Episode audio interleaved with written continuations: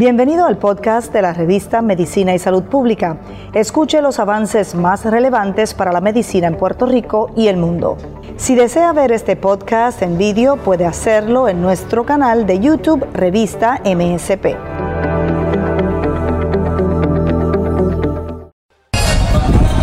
Transmitimos desde la revista de Medicina y Salud Pública desde la Plaza Antonio Barceló, aquí en Barrio Vero. Me acompaña en este momento Lilian Rodríguez, ella es principal oficial y además fundadora de Voces. Lilian, qué gusto conversar contigo. Eh, por fin nos vemos en persona.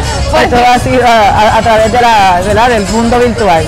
Ha sido a través del mundo virtual y también ha, representado una tarea titánica, una tarea además admirable en todo lo que ha sido el proceso de vacunación en Puerto Rico contra el COVID-19. Se presentan continuamente retos, Lilian, como por ejemplo hace poco eh, el anuncio que fue dado con Johnson Johnson, decidieron reprogramar y esto crea cierta, vamos a decir, eh, temor o predisposición en el tema de la vacunación. Sin embargo, sin embargo, hoy vemos que hay muchas personas apostadas en el lugar y que confían en que la vacuna es importante. Mira, yo, yo creo que la decisión que tomó la FDA y el CS ha sido para mí una reconfirmación de que ellos están bien pendientes del proceso de vacunación y que no les va a temblar el pulso de tener, de tener ninguna vacuna ante cualquier duda. Así que ellos están investigando estos siete casos eh, De, trombosis que han encontrado para ver si existe una relación con la vacuna. Así que para mí eso a mí me da, inquietud, me da tranquilidad y es lo que le quiero transmitir ¿verdad? a las personas. Yo llevo 10 años trabajando en el tema de vacunación, así que para mí ver la noticia, ver que era una fuente fidedigna es de gran valor, de que la gente tiene que confiar que la ciencia está haciendo lo que tiene que hacer. Hay más de un millón de vacunados en Puerto Rico contra el COVID-19.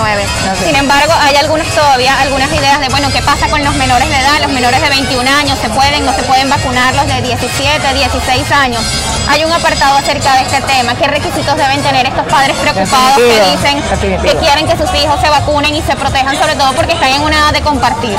Pues mira, primero que nada, eh, en Puerto Rico hay un millón de dosis administradas.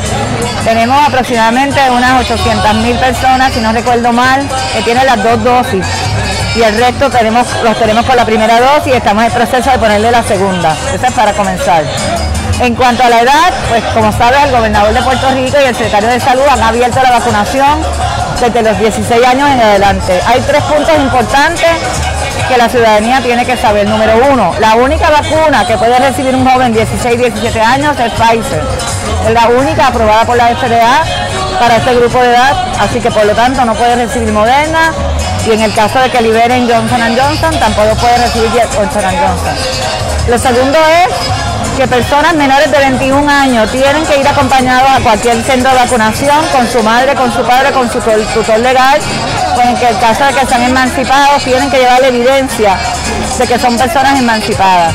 Así que yo creo que esas son como que las dos, las dos cosas. Y tercero, que tienen que sacar la cita, los padres tienen que buscar en sus centros de vacunación a través de donde protegetevacunate.com o a través de su centro directamente sacar la cita para poder la vacunar. La vacuna ya está abierta para 16 años en adelante, pues con los requisitos que te he ido explicando. Algunas de las personas se pueden preguntar cuáles son próximas fechas para poder vacunarse en espacios abiertos. Aún existe temor, en especial cuando sufren eh, los casos de positividad al COVID-19 en Puerto Rico, en especial también con las nuevas variantes, pues las personas se plantean mucho más si ir a un espacio cerrado o no hacerlo. ¿Se prevén más jornadas de vacunación en espacios al aire libre como este? Eh, mira, las jornadas al aire libre eh, representan otros retos para nosotros, mantener la vacuna protegida, la temperatura que le corresponde, manejar el calor. O sea, Puerto Rico es un, un país en el Caribe, sumamente eh, variante en términos de lluvia, calor, podemos estar lloviendo en la mañana, así que sí las estamos promoviendo, de hecho hoy estamos en siete municipios, de los cuales cinco de ellos son por Servicarro, Cagua, Comerío, eh, Barrio Obrero, eh, así que eh, va a depender mayormente del municipio, cómo el municipio quiere manejar esa actividad. Hoy estamos vacunando unas 7.000 personas y más o menos el promedio que estamos teniendo eh, cada sábado y adicional a eso pues los martes, los jueves, más lunes, lunes, martes y miércoles estamos vacunando todos los días. Así que yo creo que después que vayamos a vacunarnos y usted tenga su mascarilla puesta, usted mantenga el distanciamiento social, no debe tener miedo porque el tiempo que va a estar para una vacunación no debe excederse más de 30 o 40 minutos, así que es un tiempo razonable, pero siempre con su mascarilla puesta y no bajar la guardia, aún las personas vacunadas.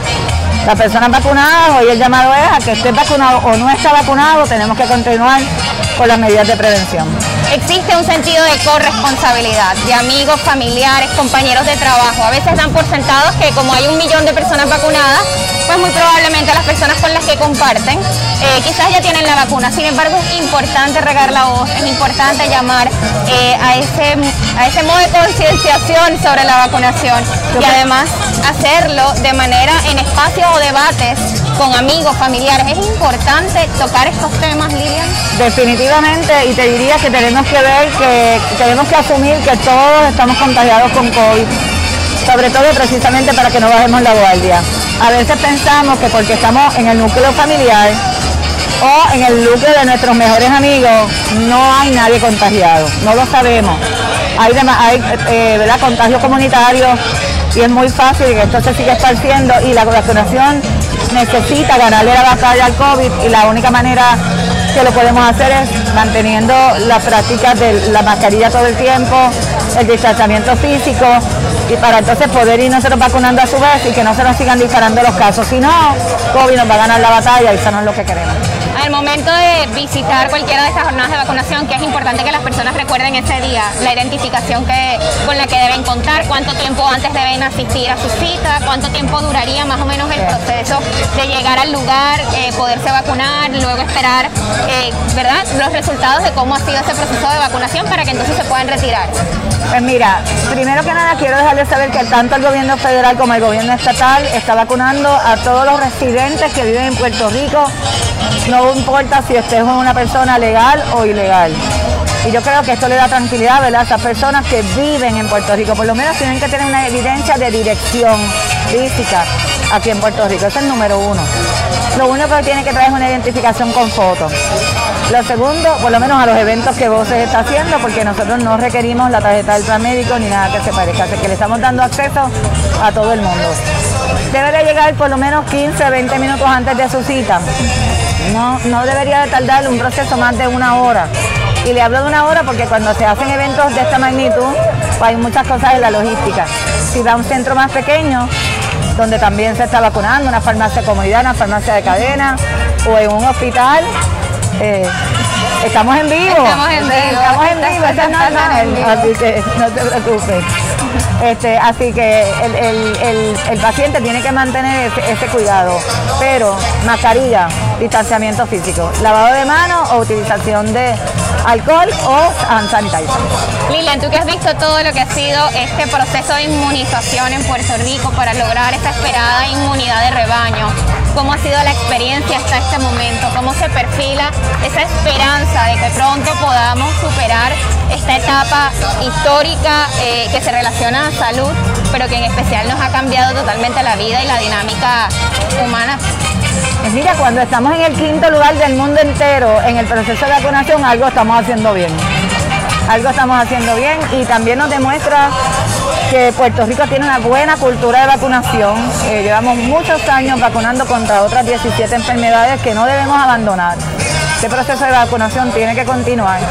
Así que yo me siento satisfecha y sobre todo me siento honrada de ser parte de este esfuerzo, me siento sumamente honrada de poder hacer vivo, o sea, en acción la misión de nuestra organización, que proteger a la población contra enfermedades prevenibles por vacunación. O sea, no, no, no puedo tener mayor privilegio que poder ser parte de las personas que estamos liderando esta iniciativa. Muchísimas gracias Lilian por, por acompañarnos y además de eso brindarnos toda la información importante que en, estas en este momento las personas que nos ven desde su casa o desde sus equipos móviles puedan necesitar. Les recuerdo, sigan la revista de Medicina y Salud Pública, visite www.msprevista.com, soy Gisela Arellano y en este momento conversé con Lilian Rodríguez, ella es fundadora de Voces. Continúe con toda nuestra programación y además de eso no se pierda el lunes la edición diaria MSP.